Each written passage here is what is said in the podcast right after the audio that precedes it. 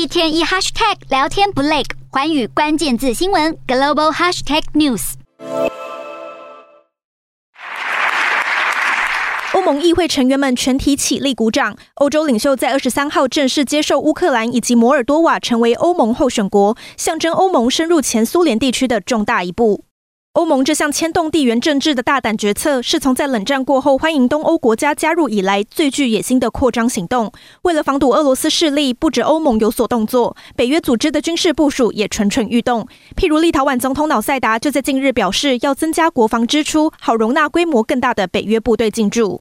瑙塞达表示，立陶宛的军事相关设施还不足够，因此计划扩编国防预算，达到 GDP 的百分之三，才能接纳更多部队。而爱沙尼亚总理卡拉斯也声明，下周的北约峰会会指派更多部队，虽然不会派驻到爱沙尼亚境内，但若有需要，盟军可以在数小时内就集结到爱沙尼亚。自从乌俄开战以来，爱沙尼亚、立陶宛和拉脱维亚就不断呼吁要北约派遣大规模战备部队到他们的领土，因为这三个波罗的海国家担心自己会成为俄罗斯的下个目标。但北约内部目前对这项要求依然是意见分歧，就看下周的峰会能否有进一步的决定。